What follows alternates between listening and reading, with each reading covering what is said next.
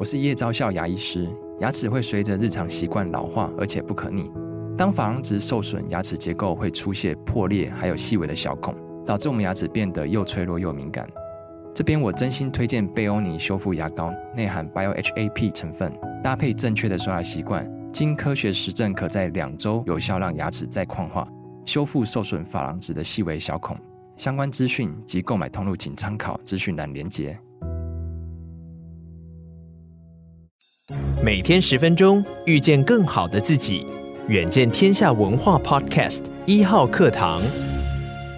大家好，我是丁学文。我们来看看过去一个礼拜啊，全世界有没有发生什么我觉得比较重要的财经新闻。今天我要跟大家讲两则啊，我觉得也蛮重要的。其中第一则大家都知道，全世界产业补贴竞赛啊，那这种产业补贴竞赛主要当时针对大型的制造业啊，半导体、电动车。那这个情况我们要怎么来解读？第二个呢，我想看看中国，全世界都在通货膨胀，不过已经开始有声音出来哦，说中国可能会有 deflation 通货紧缩。我们要怎么来看这个议题哦？第一个。六月二十三号，美国商务部针对大型半导体供应链哦，又发布了一个正式的贷款机会跟申请流程，就是你可以来拿钱喽。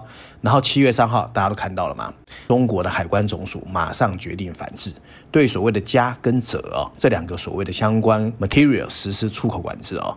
接着哦，并没有停歇哦。我们看到中国还有啊，和盛细业是专门做半导体机体的啊，也开始停工。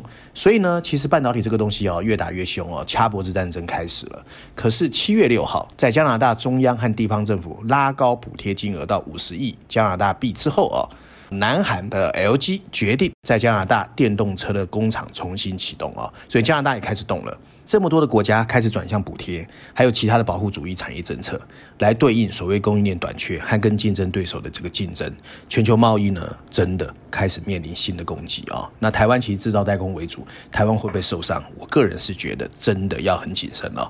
我们看国际媒体怎么说，《伦敦金融时报》它的标题写的是一个全球补贴大战，Question Mark，试图跟上美国的脚步，全世界都开始了。《华尔街日报》的标题写的是“绿色补贴大战升级”，经济学人的标题是“对制造业的补贴和保护将损害全球的经济发展”。我觉得这个事情其实越演越烈哦，除了去全球化已经不在哦，我觉得这个东西哦一定要小心。现在的经济状况，全世界的哦真的匪夷所思。以美国为例啊，美国其实大家都知道已经升息高达五个百分点，不过经济表现哎看起来很好哦。你看它的这个就业市场很热哦，不但没有出现预期中的衰退，哎每一季的数据还都是正的。从二零二一年以来哦，各项民调显示哎。你这个看起来很好，可是，一般老百姓的感受度不是哦。大家觉得，哎呦，我好紧张，我好紧张。所以，拜登哦，为了防止明年选举的时候，他被人家骂说笨蛋，问题在经济哦。所以他其实动作也越来越大。也就是说呢，拜登经济学的旗帜越来越鲜明。那什么叫拜登经济学？我们之前谈过，就他现在在做的补贴哦，还有什么产业政策啊，然后大政府啊。那事实上，这跟过去哦，我们印象中的雷根经济学，共和党的哦，其实完全不一样的。因为共和党的是 top down，他用减税来刺激投资，从而带动就业和经济成长。可拜登经济学是完全相反，它是 bottom up。甚至是由中而上，就透过譬如说，现在已经透过了一兆美元的这个基础建设法，数百亿美元的晶片跟科学法，还有数千亿美元什么清洁能源的通货膨胀削减法，来鼓励民间投资，带动国内制造业的扩张，甚至创造就业机会，看起来有达到哦。然后很多人就说啊，那在这样的情况之下，我们到底要怎么看所谓的拜登经济学？简单来说，他第一个强调安全韧性啊。经济成长的品质比数量更重要。他觉得不但要让经济成长率更高，也应该重视成长能不能让贫富差距缩小。所以保护主义就出来了嘛。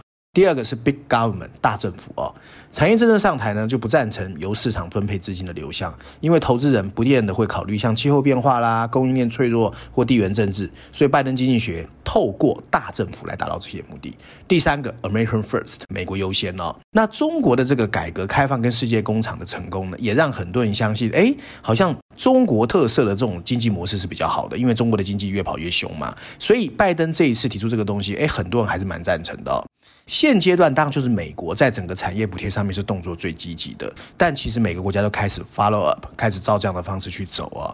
那甚至呢，包括印尼呀、津巴布韦啊这些自然资源丰富的新兴市场也开始禁止原材料出口哦。那中国也开始反制哦。那印度的印度制造啊，日本、韩国我们都看得很清楚哦。所以这已经变成全世界的一个趋势。那这样的情况之下哦。其实花的钱就越来越多，可是事实上，把国家资金用于工业，特别是绿色工业的另外一个例子，就是你要实现脱碳嘛。因为世界上很快就需要脱碳的压力越来越大。你看今年七八月多热啊！可是绿色转型需要的资金其实是非常非常可怕的哦。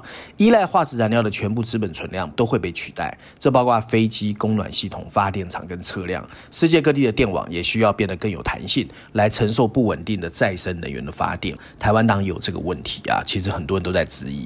蔡政府的这个能源政策到底有没有？那另外呢，关键矿物的开采和精炼也是一个很花钱的。所以为什么中国这一次反制？虽然中国一直强调是一个警告哦，可全世界还是很紧张，因为看起来这种所谓的恶性循环的战争呢，越演越烈。那政治人物呢，甚至还希望钱更多更好哦，他们甚至希望能创造新的公司或者产业，譬如说特斯拉跟比亚迪，一个来自美国，一个来自中国。如果电动车是未来的一个 future industry，你能不能说特斯拉跟比亚也代表中国跟美国在全世界电动车要怎么走？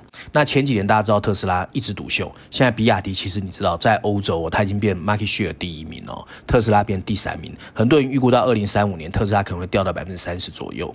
所以中国跟美国在产业的竞争上，因为电池哦，主要现在最强的是在中国，所以这个未来还有的看。那补贴竞赛现在看起来就是一个零和游戏。那如果中国、美国都不退缩，那大家不要忘记我在节目中还谈过不结盟运动以印度为主的第三世界，还有很多的国家也想自己干哦。那这里面呢，最重要是战争金属哦，因为俄乌战争到现在打不完，所以地缘政治也是很糟糕哦。二零一零年哦。其实曾经发生过一个事情，我就可以稍微作为一个借鉴哦。二零一零年的时候，中国曾经削减对日本的稀土供应，那情况跟现在很像。那企业找到了在不过度干扰生产的情况下替代这些投入的方法，所以呢，我觉得每个国家都应该有几套版本哦。一直补贴产业跟这个制造业的情况，其实除了成本会变高之外，其实每个国家到底是不是真的能得利，不一定是对的哦。那这些努力呢，可以减少制造业错觉造成的损害哦。这些损害就是说呢，制造业如果不幸是失败的。要么是因为绿色转型没有创造就业机会，或者经济增长没有达到选民的预期；要么是因为补贴生产达不到希望。那只有这样子，政治人物才会知道说啊，我们现在做的基本上不是最好解决问题的良方。否则的话，现阶段我觉得哦，好像没有国家可以挡得住诶。因为呢，欧洲、美国、日本、韩国、中国、台湾我不知道啊，台湾我看早晚也会有这种产业一直补贴制造业，通通回归自己的本土或者有案代工哦。到底未来的情况会怎么样？我不知道，但是我只知道跟过去二十年会截然不同。那我前面已经强调，台湾一直以制造代工为主，台湾到底有什么不一样的版本，或者是不同的戏码来应对？我现在没看到，但是我希望很快能看到。那第二则新闻我们要谈的是通货膨胀哦。七月十三号，美国通货膨胀出现趋缓了哦。劳工部公布的数据指出，今年六月份的 CPI 哦，比一年前增加了百分之三，可是跟五月相比，只上升了百分之零点二，几乎是没怎么上升，创下二零二一年以来的最低。但是如果反映房租啦、保险这些核心通货膨胀，还是有点高，所以很多人预估联准会在两个礼拜之后还是可能升息。不过很特别的，七月十号，中国也公布了六月份的消费者物价指数，跟去年同期几乎没有改变。排除波动较大的食品跟能源，核心通货膨胀率也只涨百分之零点四，这个低的让很多人很讶异哦。所以很多人就说：“哦，糟糕，deflation 会不会出来了？”因为大家还记得嘛，deflation 来自哪里？通货紧缩，日本是最惨的。也就是说呢，会不会？中国的老百姓也开始不敢消费，外资撤离，世界工厂的角色在消退。那中国是不是真的出了一些什么事？有可能通货紧缩吗？那中国政府可能会做哪些事啊？这也是另外一个新的议题。我们看国际媒体怎么看这个事。CNN 啊，它的标题写的是美国六月份的通货膨胀连续第十二个月降温，Good news。CNBC 的标题是由于美国通货膨胀数据啊弱于预期，亚太市场的股市开始大涨。可是南华早报说的是需求疲软，六月份的中国通货紧缩的风险开始上升，消费者通货膨胀持平，出厂价格 PPM 进一步下跌，哇，不好哦。事实上，衡量制造业产品这个售价的生产者物价指数 PPI 哦，跟去年同期相比下跌了百分之五点四。这个呢，很多人就认为，除了我们刚才说的 CPI 没怎么动之外，这很可能是通货紧缩的征兆。为什么？产品价格为什么会跌？因为没人要买嘛，哦。但价格普遍下跌呢，到底是不是这样呢？你还要看很多的东西，到底是整个经济体的所有东西价格都下跌，还是只有商品？啊，这样的情况是不一样的哦。那事实上呢，很多的国际学者曾经说，通货紧缩是经济疲软和缺乏信心的讯号，这通常是由商品和服务需求低迷引起的，但是它的负面影响其实是很可怕的。因为一旦民众发现价格会下跌，那他可能就说：“我不要急着现在买啊，我等它更便宜我再来买。”那消费就会缩手。那有可能我等下个月、明年更低的价格再来买车买房。那整个经济增长你要靠消费拉抬就很难。那中国现在进出口的这个订单本来就在往下走，那政府又有债务的负担，所以对中国来说压力真的很大哦。因为很多人都知道，中国地方政府融资平台的付息债务和应付账款已经超过了五十九兆人民币，占中国 GDP 的百分之五十哦。那他会不会赶快用财政政策？但很多人都在看，但是不能随便用的哦，因为通货紧缩这个东西哦很可怕。很多人就一直在说啊，中国经济不好，中国经济不好，他早晚会拿出像上次的四万万亿来刺激消费就是哦。可经济学界有一个说法哦，如果你把通货膨胀看作一场重感冒，那通货紧缩就是癌症。由此可见，通货紧缩对经济增长的杀伤力比通货膨胀还恐怖哦。这也是为什么中国大陆通货膨胀从二零二三年三月的百分之零点七一路螺旋下滑到六月份的零，会引发全世界这么的担心。因为大家知道嘛，中国其实在过去二十年是全世界的什么动力或者火车头啊。如果它进入所谓的衰退或通货紧缩，全世界你再怎么好也是有问题。因为它到现在为止，虽然东南亚、印度一直想抢它的世界工厂，它还是世界工厂啊。那当然了，过去一两年疫情期间，通货膨胀是全球的主旋律。那通货紧缩我们也很久没听到。那现在听到中国这个通货紧缩，加上我刚才前一个新闻谈的这个全世界产业补贴啊，什么有案外包啊，然后什么政府砸钱啊，我真的觉得是一团乱哦。除了跟过去二三十年我们对全世界哦全球化运作的方式觉得完全不一样之外，我为什么很担心哦？七月初大家看到啊，台积电的 founder 张忠谋到工商协进会有一场演讲，他说什么？科技的全球化已经让位给国家安全，也就是全球化真的没有了。所以他后来还反问观众说。如果这个还不叫全球化不见了，什么叫全球化不见了？所以全球化不见，加上什么通货膨胀、通货紧缩，火车头开始熄火，那到底怎么办啊？那所有的东西呢，其实很糟糕。就是说呢，其实中国不管我们怎么看它啦，不管台湾跟它的政治怎么样，它现阶段确实是过去哦二十年全世界在全球化的推动之下经济发展的一个重要的 momentum。如果它真的熄火了，不管它发生什么事，其实台湾很难不受影响。那我更不要在这边无的放矢说啊，台跟中国无关系，中国不好，台湾更好，怎么可能？不管你喜不喜欢呐，我们跟它的贸易连结度到现在还是高达四成的，大家不要忘记哦。所以现阶段全世界的经济，我个人觉得真的非常的乱，那各种说法都有。那当然了，唯一的不一样是金融市场很好，可金融市场很好，我个人觉得很多传统经济学家其实很害怕，因为它是金金涨，那到底会涨到什么程度？那我们只能拭目以待哦。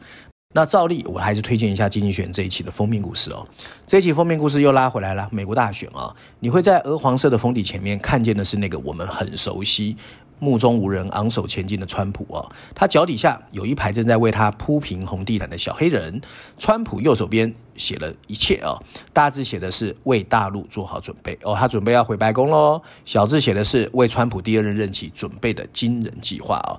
这次经济学用了四篇文章，除了绪论板块之外，还有实施有个 briefing 专文，美国板块第一篇，还有四十七页的国际板块文章，四篇文章毫不掩饰。